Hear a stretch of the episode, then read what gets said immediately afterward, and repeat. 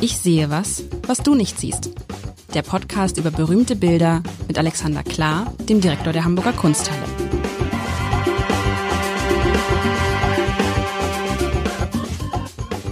Herzlich willkommen. Mein Name ist Lars Heider und Alexander Klar und ich, wir gucken uns heute wieder ein, eine Landschaftsaufnahme an und vor einer Woche, die muss man sich, also wenn, wenn Sie, wenn ihr da draußen den Podcast vor einer Woche nicht gehört habt, dann vielleicht entweder jetzt mal kurz ausmachen, Alexander, und den nochmal anhören oder jetzt den anhören und danach den anderen, weil die hängen miteinander irgendwie zusammen.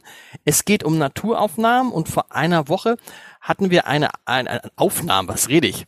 Bilder, Gemälde. Und vor einer Woche hatten wir ein Gemälde, wo ich dann gesagt habe, hm, ja, also Alexander, ja, ist nett, aber ist jetzt nichts, was mich umhaut. Und herausgefunden haben wir damals, das liegt auch ein bisschen an meinem kindlichen Gemüt und das ist gar nichts Böses gewesen. Heute. Und dann hast du gesagt, und nächste Woche wird's dramatisch. Und das stimmt. Heute, das sehen wir, was, was, was kann man beschreiben? Eine dramatische Landschaft. Es ist ein Abend am, ist es ein Meer? Ja, es ist, äh, ja, natürlich, es ist ein Abend am Meer, an einer Stadt, die am Meer liegt.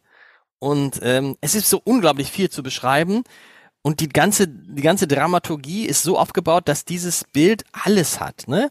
Es ist zum Teil stark bewölkt, die Wolken sind ganz, ganz duster, dann blitzen dann so Helligkeit in diesem Blitzen ist falsch, aber irgendwo kommt Helligkeit raus. Vorne ist das Bild total dunkel, als hätte es gerade irgendwie eine Mond- oder Sonnenfinsternis gegeben. Und hinten ist es dann hell, da ist das Meer auch, hat, ist das Meer so türkis, während das Meer sonst ganz dunkel ist. Ganz vorne ist das Meer ähm, ganz flach, als hätte es gerade Ebbe oder Flut gegeben. Ähm, man sieht die Promenade einer Stadt man sieht an der linken Seite so ein paar Häuser. Ganz, ganz viele Menschen gehen da längs, haben eingekauft, tragen was raus, verhandelt was, haben vielleicht Fische gekauft. Ich weiß nicht, es liegen nämlich auch Fischernetze da. Ähm, andere Menschen haben Dinge aufgehängt, aufgehangen, aufgehängt zum Trocknen, Tücher, keine Ahnung was. Es ist unglaublich viel los auf diesem Bild, aber das Besondere ist diese, dieses Naturereignis, das ist es ist ganz, ganz dunkel da, wo die Menschen sind. Und wenige hundert Meter weiter vorne es ist hell, da scheint die Sonne noch durch, wie, wie kurz vorm Gewitter, wie kurz nach dem Gewitter. Also, mir scheint es ein monumentales, es muss ein monumentales Bild in Wahrheit sein, lieber Alexander. Wie groß, ein, das ist, glaube ich, die meistgestellte Frage von mir, aber das ist nicht unerheblich. Wie groß ist dieses Bild in echt?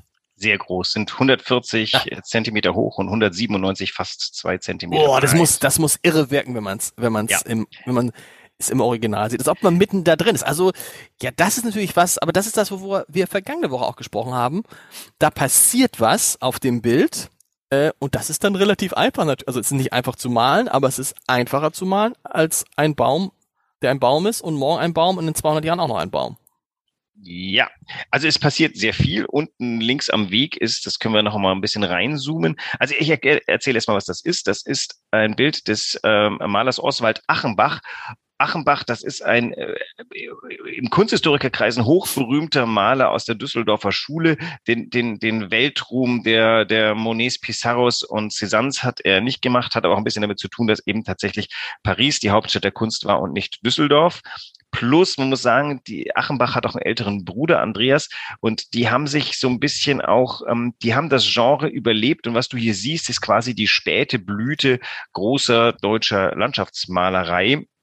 Das Bild ist von 1877, will heißen ein Jahr vor dem Pissarro, den wir letzte Woche angesehen haben. Und ich dachte, als Kontrast ist das ganz interessant, weil einfach man dann sehen kann, wie unterschiedlich äh, Maler mit dem Sujet Stadtlandschaft, hier ist ja von der Stadt gar nicht so viel zu sehen, aber ähm, wie das Landschaft eben tatsächlich auch monumental und tragisch sein kann. Die letzte Landschaft von Pissarro war ja bukolisch, ländlich, freundlich. Äh, Was war ganz kurz, das ist ein neues Wort. Ich wieder, bukolisch? Bukolisch, das ist äh, griechisch, äh, das ist die griechische Landschaft, auf der, in der die ah. Hirten umeinander springen. Die waren natürlich keine Hirten letztes Mal. Und daraus kann man ein Adjektiv bilden? Bukolisch, ja, das Ja. ist so Kunsthistoriker-Sprech für ähm, freundlich sonnige südliche Landschaft. Bukolisch, bukolisch merke ich mir. Und leitet sich ab von welchem Substantiv? Boah, jetzt hast du mich erwischt. Oder im Ähm, Nomen? Wahrscheinlich dem Bukos und das ist irgendein Bestandteil dieses Bildes. Wir Egal, die- Zuschriften wieder. Also, Aber ich finde es gut, das zu sagen. Also wenn man dann sagen kann, ich, äh, ich finde das Bild ist, hat, hat, hat was Bukolisches. also es ist eine freundliche, ähm, tra- äh, tragisch, un untragische, äh, also tragikfreie Landschaft. Okay, sehr gut. Und das hier ist äh, das nicht. Das Nee. hier ähm, hat zum einen dieses, äh, also es ist Neapel, habe ich das schon gesagt, wo Nee. wir sind? Wir sind in Ah, Neapel, okay. Neapel. Das äh, Bild hat bei uns den Namen Strand bei Neapel, aber das ist natürlich so späte. Ich habe ähm, ehrlich gesagt, obwohl ich Neapel gut kenne, ein bisschen Schwierigkeiten, das zuzuordnen. Das könnte nämlich, ähm, es fehlt, es fehlt eine Landmark, denn es gibt äh, an, der, an der Küste eine unfehlbare Landmark, das ist das Castel dell'Orvo. Das ist diese Burg ähm, der Anjou, die im, ins Meer reinragt. Die ist hier nicht drauf, weswegen ich annehmen müsste, dass wir schon um die Ecke gegangen sind und deswegen am Lungomare Santa Lucia sind aber dafür ist wiederum die Ausrichtung dieses Strandes nicht, nicht irgendwie gut. Deswegen könnte es sogar sein, dass wir äh, ähm, ganz woanders sind, nämlich noch viel weiter draußen ähm, am Ende und uns irgendwo in Richtung Posilipo befinden. Also vielleicht wollen uns ja ähm, ortskundige Italien- und Neapel-Liebhaber einen Tipp abgeben, wo sie glauben, dass das ist. Also ich würde das jetzt da an den Strand von Santa Lucia tun, dann wäre jetzt links um die Ecke gleich der Hafen. Oder aber die Gebäude in der Mitte verdecken uns den Blick auf das Castel dell'Orvo, dann ähm, könnten wir noch weiter draußen sein. Ist ein beliebtes äh, Sujet. Warum? Weil da hinten der Vesuv uns anlacht und weil der im Jahr 1878 offensichtlich, äh 77 offensichtlich nicht gequalmt hat, was er in allen Gemälden des 19. Jahrhunderts tut, was er heute nicht mehr tut, weil er zurzeit erloschen ist, hat äh, Achenbach sich für eine andere Form von Dramaturgie entschieden, nämlich Gewölk, was bekanntermaßen in Neapel ja im Winter vielleicht, wenn man Glück hat, mal passiert. Aber er hat das wirklich sehr gut ersetzt, finde ich, den, den nicht ausbrechenden Vesuv. Und interessant ist auch, wie die Leute sich davon offensichtlich gar nicht beeindrucken lassen. Ne? Man selber ist total beeindruckt und denkt, uh, was passiert da gerade? Uh, ist ein schweres Gewitter, alle. Und die Leute gehen ja so längs, als ob nichts wäre, ne? Obwohl es ja offen, es ist ja offensichtlich mitten am Tag und es wird richtig, richtig, richtig dunkel. Da kommt zumindest, was runter gleich. Ja. Zumindest über der Stadt, da kommt was drunter. Und, aber die Leute sind so, sind so, sind so entspannt. Und diese, ich finde diese Mischung, das hat ja mir ja oft, äh, wenn man am Meer ist und wo man denkt, uh, oder was heißt, oft ist falsch, aber wenn man da ist, dann kann das ja ein, wirklich ein Schauspiel werden, ne? Weil du hast, weiter hinten hast du noch irgendwie das Meer ganz hell und dann kommt noch so Sonnenstrahlen durch. Ja. Und vorne ist es halt, es ist halt ja vorne im, im, im linken Teil des Bildes, auf einem Drittel des Bildes, ist es so, als wäre es Nacht. Ja, also da links kommt schon irgendwie was ran, ne? Und äh, wenn man an für sich ist das ja quasi das Paradies auf Erden, der Golf von Neapel. Da rechts geht's in Richtung Sorrent, draußen vor der Küste würde Capri liegen. Wenn wir uns nach rechts wenden, hätten wir also ein Spektakel von einem Blick. Noch weiter nach rechts würde Ischia sein. Wenn wir hier um die Ecke rumgehen, stehen wir schon am Hafen, äh, vermute ich jetzt mal, oder eben an der Chiaia ähm, äh, von Neapel und dann geht's hinein in die Gassen. Und was auch ganz schön ist, er hat eben diese Erhabenheit des Vesuv, diese auch der immer als bedrohlich oder zumindest als naturhistorisch interessant geschildert wird, hat er eben quasi so ein bisschen, der nimmt dem das durch diese Menschenmenge da links, wo man irgendwie, da sieht man einen Wasserverkäufer oder einen Getränkeverkäufer, der sein Zeugs am Wegesrand anpreist und äh, rechts zwei Fischer, die da, wobei die Fischer, das ist das Lustigste. Ich glaube, die Fischer sind die einzigen, die das Wetter angucken, aber Mhm. so wie sie dastehen, sehen sie eher aus wie Touristen. Also die, die diskutieren eigentlich gerade nicht, sollen wir noch raus aufs Meer oder nicht, sondern die sind so, oh Schatz, schau mal, ähm, was für ein Wetter beim Vesuv. Ob das Fischer wirklich machen, weiß ich ja jetzt nicht so recht. Ja, ich meine, wenn sich jemand für das Wetter interessiert, dann die Fischer. Du musst mir jetzt aber erklären, ja, wir wollten es ja, du hast es ja mitgebracht, weil es sozusagen der zweite Teil des Bildes war, was wir vor einer Woche hatten. Ja. So. Ich finde aber dieses Bild ist so, so ganz anders, auch von der Technik her. Ja, also es, es transportiert auch ein Gefühl, offensichtlich, ne, oder ein, ein Eindruck. Das schon. Aber es ist auch ein ganz anderes Bild, eine ganz andere Technik, eine ganz, ein ganz anderes Bild. Also, das was das letzte Woche, das war das alltäglichste, alltägliche Wochenendding. Wir gehen spazieren mit der Familie und erleben einen sommerlichen Nachmittag. Dieses hier ist ähm, das Dräuen der Natur ähm, in Form dieses dieses Vulkans. Der, also rechts sähe man, wenn man sähe, schon Herculaneum und äh, Pompeji ähm, und und die die die durch das durch diese man sieht diese Berge da rechts unter normalen Umständen eigentlich nur in einem Dunst. Aber an diesem Tag, wo eben dieses Gewitter herrscht und irgendwie sehe ich da links hinter der Straße sogar auch noch irgendwie so, so, so braunes Gewölk auf. Das ist da ein Wind, der vor dem Gewitter hertreibt und äh, die Straßen auf, äh, den, den Staub aufwühlt, oder? Siehst du das auch? Die Straße nee. entlang, da Ach, doch, doch, doch, da hinten. Rechts, Ah, da, okay, da, du hast recht, da ist schon, als ob so, eine, so ein Sandsturm kommt, äh, ne? Genau, als ob das Gewitter was vor sich hertreibt. Also wir nehmen beide an, das Gewitter kommt von links. Also, ähm, rein zum, zum Technischen. Der Pissarro hat das letzte Mal ja quasi äh, das Grün zu seinem Hauptthema gemacht. Mhm. Hier ist das Hauptthema und, äh, glaube ich, weit über die Hälfte des Bildes ist es, oder ungefähr die Hälfte, ist Himmel und da diese Wolken. Die Wolken, die es gibt in Blau, Grau, Weiß, Gelblich, Ocker. Also unglaublich, was für Farben. Und äh, da wir das letzte Mal auch hatten, dem Impressionismus wird ja diese, diese Tupftechnik irgendwie besonders. Das ist natürlich, das konnte jeder Maler ganz gut. Und wenn du in den Himmel, wenn du da mit den Augen mal näher rangehst und das genau anguckst, stellst du fest, er macht nichts anderes. Gerade die Weißpartien, da sieht man sogar noch die Pinselstriche, die er da angesetzt hat. Das heißt, er hat da übereinander geschichtet, äh, immer so viel ähm, wolkig getupft ist, dass am Ende das dieses, dieser Effekt herauskommt. Was ihm super gelungen ist, das ist dieses, diese gelbe Horizont am, am über direkt über den Bergen, wie er oft mhm. vorkommt, wo man noch gerade noch so den Rest von Tageslicht, Sonne sieht, bevor so ein Gewitter über einen hinweg braust. Und diese Stimmung, diese, diese monumentale Stimmung, die ist natürlich so ewig wie der Sommernachmittag, aber dieses Bild ist ganz anders als der Pissarro. Das ist, auf dem lastet irgendetwas. Also jetzt bricht's gleich aus bei Pissarro war nichts dabei auszubrechen. Das war der ewige Moment des Glücks in der Sonne. Und es ist ja völlig anders. Es ist ja äh, sehr detailgetreu gemalt. Ne? Es ja. ist jetzt nicht so hingetupft, sondern es ist wirklich, also wenn man das, wenn man da, wenn man da rangeht, jedes kleinste, jede kleine Vase, jedes kleine Segel, das ist ja alles mit einer großen Liebe zum Detail gemacht. Und interessanterweise spielt ja in dieser Form der Naturbeobachtung auch ähm, ein, das Gebäude eine Rolle? Muss das Gebäude sein? Warum? Also links dieses, diese, diese, diese, also diese, diesen, diese, diese Häuser an der Promenade. Wofür sind die da? Naja, erstens sind sie, also das ist ein topografisch genaues Bild. Ich vermute, würde ich ein bisschen suchen, fände ich exakt den Punkt, okay. ähm, den, den äh, der Achenbach gewählt hat. Das war ja auch bei der Natur, ist es wahrscheinlich schwieriger. Wahrscheinlich erinnerte sich der Pissarro selber nicht mehr, an welchem Punkt seiner, seines Wanderweges er den gemalt hat. Hier, der ist wirklich durch dadurch, dass es eine Stadttopographie ist, ist der genau lokalisierbar. Also ich glaube immer mehr, dass es Santa Lucia ist, weil dieser Aufbau in der Mitte, das ist so ein Schrein, den, den gab es das ganze 19. Jahrhundert hindurch. Ich glaube, heute gibt es ihn nicht mehr. Und die Gebäude links, die diese Farbigkeit mit dem roten Gebäude und hinten mit dem, wo das Ocker so raus, das ist halt sehr klar lokalisierbar. Das ist die Häuserfront entlang ähm, des Golfs, äh, die, die die Neapeler Wasserfront ist, die neapolitanische.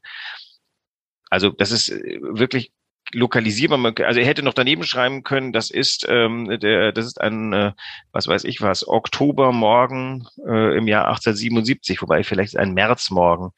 Ich weiß nicht, ist der Winter schon vorbei? Also ähm, äh, dieses Bild ist erstens viel narrativer und zweitens, dadurch, dass es eben Stadtlandschaft ist, auch eben viel künstlicher aber natürlich auch so düster, ne? Die Fahr die, die, die, die, die Diskussion, die wir neulich hatten, oder die in, in einigen, in einigen Zuschriften war, ist die Frage eigentlich, weiß und schwarz, sind das eigentlich Farben? Das fällt mir jetzt hier auf, weil natürlich das schon, äh, schwarz ja. ist nicht so richtig dabei, aber sind das Farben? Nach Farbenlehre nicht, im Bild angewandt, aber doch, hätte ich mal gesagt. Also ähm, in diesem Bild findest du, glaube ich, kein Schwarz, würde ich mal sagen. Nee, aber das ist um diese Grau. Aber das ist interessant, nach Farbenlehre ist, also bei Weiß versteht man es, bei Schwarz, also wenn du eine weiße Leinwand hast, ist die weiß. Dann kann man, aber weiß ist doch auch eine Farbe, ne? Wenn du eine schwarze Leinwand hast, ist die, die schwarz. schwarz. das ist, ähm, also ja, das ist, ähm, oh Gott, wahrscheinlich ist das vielleicht sogar physikalisch erklärbar. Ich weiß es gar nicht. Also schwarz ist halt, wenn du, wenn du genügend Farben beieinander mischt, bist du irgendwann bei schwarz. Nein, schwarz ist auch ein Pigment. Also eigentlich ist schwarz auch eine Farbe. Also sowohl für weiß als auch für schwarz brauchst du Pigment. Dann ist es streng genommen Farbe, würde ich jetzt mal sagen. Also ich, ich revidiere. Weiß und schwarz sind Farben. Fertig. Fertig. Die sind halt nicht im Farbspektrum und, drin. Und wie, und jetzt ist interessant, wie auf, auf diesem Bild geht's ja wieder um die, Fra um die Frage, wie man mit Helligkeit spielt, also wie man diese Re äh, äh, Reflexe, hast du Reflexe? Ja. Wie, wie, man das, wie man das setzt und so. Und hier muss man sagen, ist natürlich schwieriger, ein dunkles Bild zu malen, also die Menschen in, im Schatten zu malen oder in der Dunkelheit zu malen, ist natürlich viel schwieriger, als wenn man da jetzt noch sieht, wie die Sonne auf die Menschen fällt, ne? Weil sie, die, die Menschen, die hier sind, sind praktisch äh, kaum zu erkennen. Sie, sie sind im wahrsten Sinne des Wortes, die im Dunkeln sieht man nicht. Ja, also sag mal, der, der Wasserverkäufer ist sehr, sehr äh, elaboriert gemalt. Die beiden ähm, Fischersleute unten, auch die Frau, die da was Schweres schleppt. Es verliert sich ein bisschen in der, in dem, in der Menge, aber wenn genau. du, wenn du nah rangehst, siehst du eine Mutter mit Kind. Der hat diese sehr dunkle Fläche links vor der Kutsche.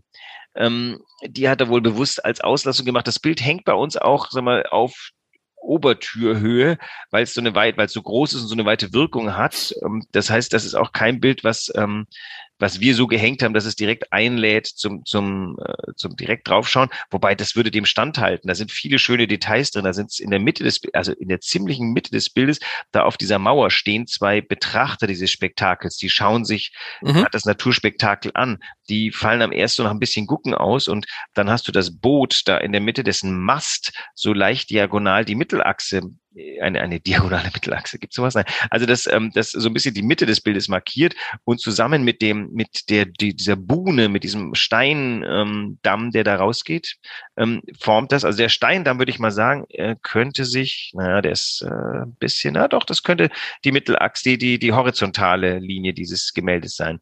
Und das Interessante ist ja, der hellste Punkt, das sind diese weißen Häuser da hinten auf der gegenüberliegenden Buchtseite unterm Vesuv die sind, wohin das Auge strebt. Und deswegen muss es vorne dunkel sein, damit äh, in der Mitte das Licht dich anzieht. Ich sehe was, was du nicht siehst, und das ist, ist es die Signatur? Unten rechts auf ja. einem Stein. Genau. Ist das die Signatur? Das ist ne? die Signatur, genau was war Osw.Achenbach 77. Hm? Das ist ähm, rechts sogar hast du noch, also das ist auch zum Beispiel archäologisch interessant. Da siehst du ähm, diese Trinakria aus, aus, da hat jemand sich ein Graffito geleistet auf diesem Ding, auf dieser, was ist das, so, eine, so ein Zylinder, der da steht, aus welchen Gründen auch immer. Ist das vielleicht ein Wachthaus, damit Neapel nicht überfallen werden kann von See oder sowas? Und da ist drauf, Graffitis drauf da geschmiert. Unter anderem dieses äh, sizilianische Motiv Stimmt. des Dreibeins. Um Übrigens, da, da, ja, ja, das sieht ja, das ist ja irre, das ist ja echt. Da muss man, da muss man mal richtig nah dran gehen. Bei der Signatur, das würde mich interessieren. Ähm, er hat das jetzt ja sehr geschickt gemacht. Das könnte ja auch einfach ein, irgendein Stein mit einer Inschrift sein. Mhm. Da gibt's keine Regeln bei Signaturen von Gemälden, ne? Gibt's also die meisten, die meisten schreiben es unten rechts rein oder oft oder? Das ist wie mit Titeln so ein bisschen. Ähm, das hat auch mit dem Temperament der Künstlerin oder des Künstlers zu tun. Also er wollte eben nicht, dass, sein, dass seine Signatur was Bildfremdes ist und baut mhm. die dann eben auf diesen, diesen Stein da drauf. Ähm, die, den, den, äh, manchem Impressionisten ist es wurscht, die malen dann farbig ihre Signatur drauf, dann ist die Signatur halt auch nur ein Farbwert da drin, so logisch wie, wie das Dargestellte. Oftmals ist es auch so, dass die Signatur sagt, Achtung, ich bin nur ein Bild, als, als bedürfe es diese, dieses Hinweis überhaupt noch, aber ähm, das wird er nicht. Er möchte sein Bild tatsächlich eine, eine naturnahe Wiedergabe, eine Art äh, Mimikry des echten Neapels ist und deswegen macht er seine Unterschrift auch als Mimikry auf diesen Stein da drauf. Gut, dass du nochmal darauf hingewiesen hast, auf dieses, auf die, auf diese Inschrift, dieses Graffiti, wo ja davor eine Frau steht mit ganz vielen, heute würde ich sagen, ganz vielen Tüten. Das, genau. Ja, würde man heute sagen, das ist, man muss natürlich sofort an Neapel denken, weil Neapel ja auch in Teilen so eine furchtbar dreckige Stadt sein kann. War es damals auch schon? Ja. Ja. Also, Neapel war im 17. Jahrhundert die größte und auch die reichste Stadt Europas und hat aber dann vier Jahrhunderte lang einen stetigen Abstieg erlebt. Wobei das, ich finde auch, also ich glaube, Neapolitaner werden mir jetzt alle ein, eine Stinkenase zeigen, weil äh, also Neapel ist eine großartige Stadt. Es ist Absolut. auch das Narrativ des 19. Jahrhunderts, dass die Norditaliener gesagt haben, der Süden ist korrupt und äh, zur Leistung nicht fähig. Das stimmt überhaupt gar nicht. Also Neapel ist eine unglaublich lebendige Stadt. Das ist die Stadt, wo die, wo die Philosophie eigentlich zu Hause ist und wo die Menschen trotz enger Gassen ähm, und äh, Mafia und allen möglichen Dingen ähm, zivilisiert, kultiviert und stolz auf ihre Stadt sind. Und ähm, also Leute wie ich gehen da immer wieder gerne hin. Vielleicht aus lauter Missverständnissen, aber ähm, das ist dann das Missverständnis des Kunsthistorikers. Und man muss halt wirklich sagen, dass die, wenn man da die Pizza isst, denkt man, was haben wir hier einmal gegessen? genau. Oder? Oder Meeresfrüchte, wo man sich dann fragt, okay, kommen die wirklich aus dem Golf von Neapel und aber sind trotzdem leckerer als irgendwo aber anders. Aber die Pizza da ist irgendwie, aber das ist das, weil das ist, ich finde, das ist so unglaublich detailgetreu gezeichnet, so unglaublich äh, äh, filigran gezeichnet, ähm, dass man sich fast wundert, dass das Impressionisten so unterschiedlich sein können. Er ist kein Impressionist. Das Äh, ist, ach so. da, na, Entschuldigung, da, ach, siehst du, gut, dass Siehst du hinweist. Nein, nein, wir haben ja eine, zwei vollkommen unterschiedliche Schulen vor uns. Das ist, letzte Woche klang es schon an, die Düsseldorfer Malerschule. Das Hast du auch gesagt, okay, ich hast du auch gesagt, genau. Nein, ich habe hab das letzte Mal gesagt, dass es Düsseldorfer Malerschule gibt. Ich habe aber nicht gesagt, dass er einer der Exponenten, der, einer der Hauptvertreter der Düsseldorfer Malerschule ist, wenn auch die letzte Generation, wo die noch wirklich, äh, die heutige Düsseldorfer Malerschule möge mir vergeben. Aber also im 19. Jahrhundert war das, ähm, ist das so der Abgesang. Und tatsächlich, da ist es Akkuratesse, das Vermö Vermögen, präzise Naturerscheinungen auf der Leinwand wiederzugeben und noch menschlich-psychologische Studien dazu. Das ist das, was die, worauf die stolz waren, was die gekonnt haben. Du hast in all diesen Menschen so kleine, so sind die Menschen, der alles beobachtet, wie es am Straßenrand ist und der geneigte Neapelreisende erkennt sofort alles wieder.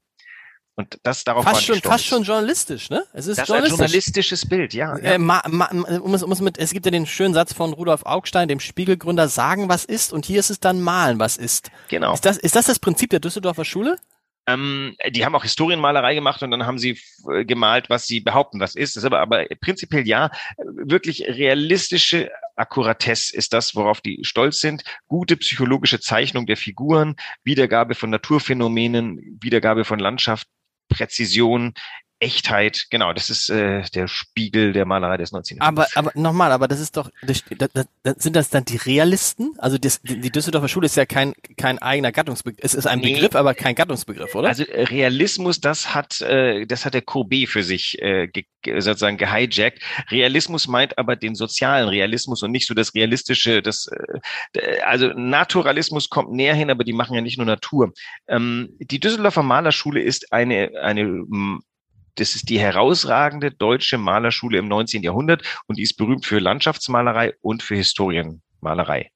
Um Malerschule, das ist ja, man denkt immer so, ähm, das ist tatsächlich dann eine Schule, also fast eine Schule. Da sind Menschen Das ist die hingegangen und Akademie. sind, und sind so ausgebildet worden, ne? Genau. Das ist die heute noch bestehende Akademie, die im 20. Jahrhundert berühmt geworden ist, weil der, äh, weil Beuys da gewirkt hat und das, obwohl das gar nicht so geschätzt wurde, als er da gewirkt hat und ähm, die heute noch veritable äh, Schülerinnen und Schüler hervorbringt. Also immer Aber noch du hast ja eben was an, du hast ja eben was anderes gesagt. Mir, mir, dir soll keiner äh, äh, böse Nein. sein, aber heute mh, so.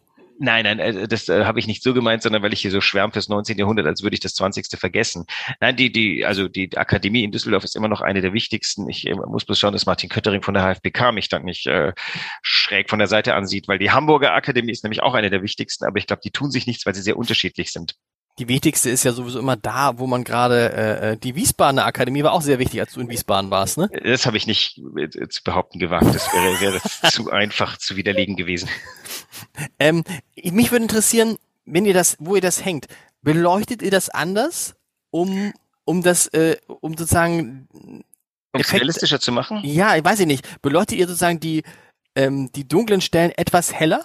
Das hängt ja in unserem großen Eröffnungssaal, dem sogenannten Mackart-Saal, der nur Mhm. Mackart-Saal heißt, weil das größte Gemälde da halt das von Mackart ist. Das hängt links über den Türdurchgang in die alten Meister. Und dieser Saal hat sowohl Tageslichtanteile als auch Naturlichtanteile. Und tatsächlich haben wir Spots, die allerdings tatsächlich über eine sehr große Länge, äh, weil wir haben, die Spots sind wirklich da untergebracht, wo die, wo die Kunden Naturlichtdecke ist, weil wir wollten nicht, dass Spots in der Gegend rumhängen. Wir wollten, Mhm. dass die, dass dieser Raum wirklich toll wirkt. Deswegen, es ist sehr dezent angestrahlt und da ist nichts rausgeholt, weil das rausgeholt, das siehst, dieses Bild wirkt vor allem in die Weite durch diese, dieses, diesen hell-dunkel-Kontrast. Äh, würdest du dir so ein Bild eher, also würdest du dann eher ein, sechs, sieben, acht, soweit es geht, weg von diesem Bild gehen oder ran an dieses Bild? Es, also wenn du rangehst an das Bild, ist es, verliert es total die Wirkung wahrscheinlich. Aber dann erkennt Nein. man halt erst diese, die, dieses Detaillierte. Genau.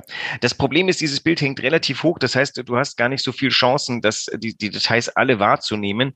Ähm, das hat natürlich mit ein, wir haben uns einfach entschlossen, dass wir in diesem Raum die, diese Petersburger Hängung durchhalten und da gibt es bestimmte Regeln, wonach du halt Dinge, die nahsichtig sind, definitiv nach unten hängst und Dinge, die beides vertragen, nach oben hängen. Dieses Bild könnte auch einen Stockwerk tiefer hängen sozusagen und würde genauso wahrgenommen, aber es Was ist die, was ist die Petersburger Hängung?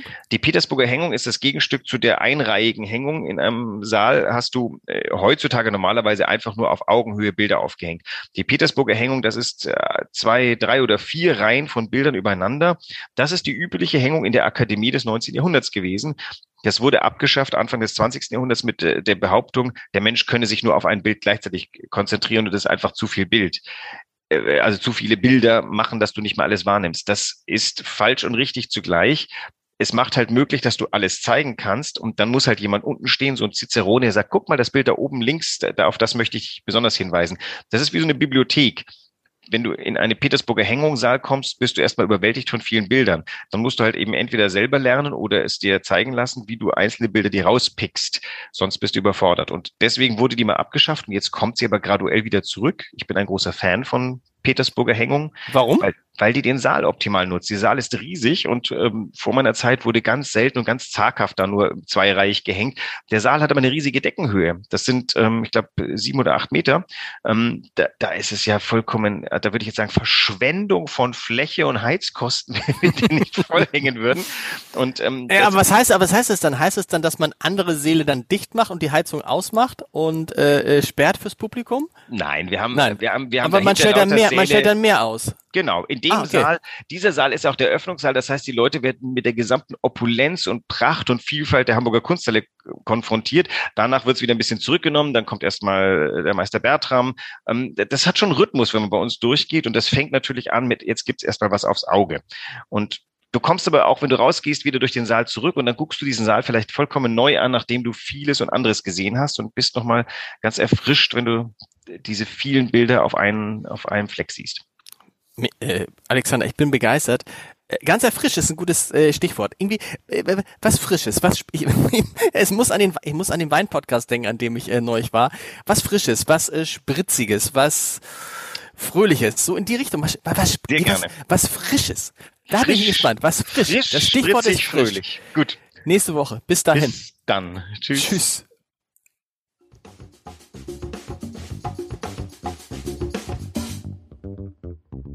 Weitere Podcasts vom Hamburger Abendblatt finden Sie auf abendblatt.de slash podcast.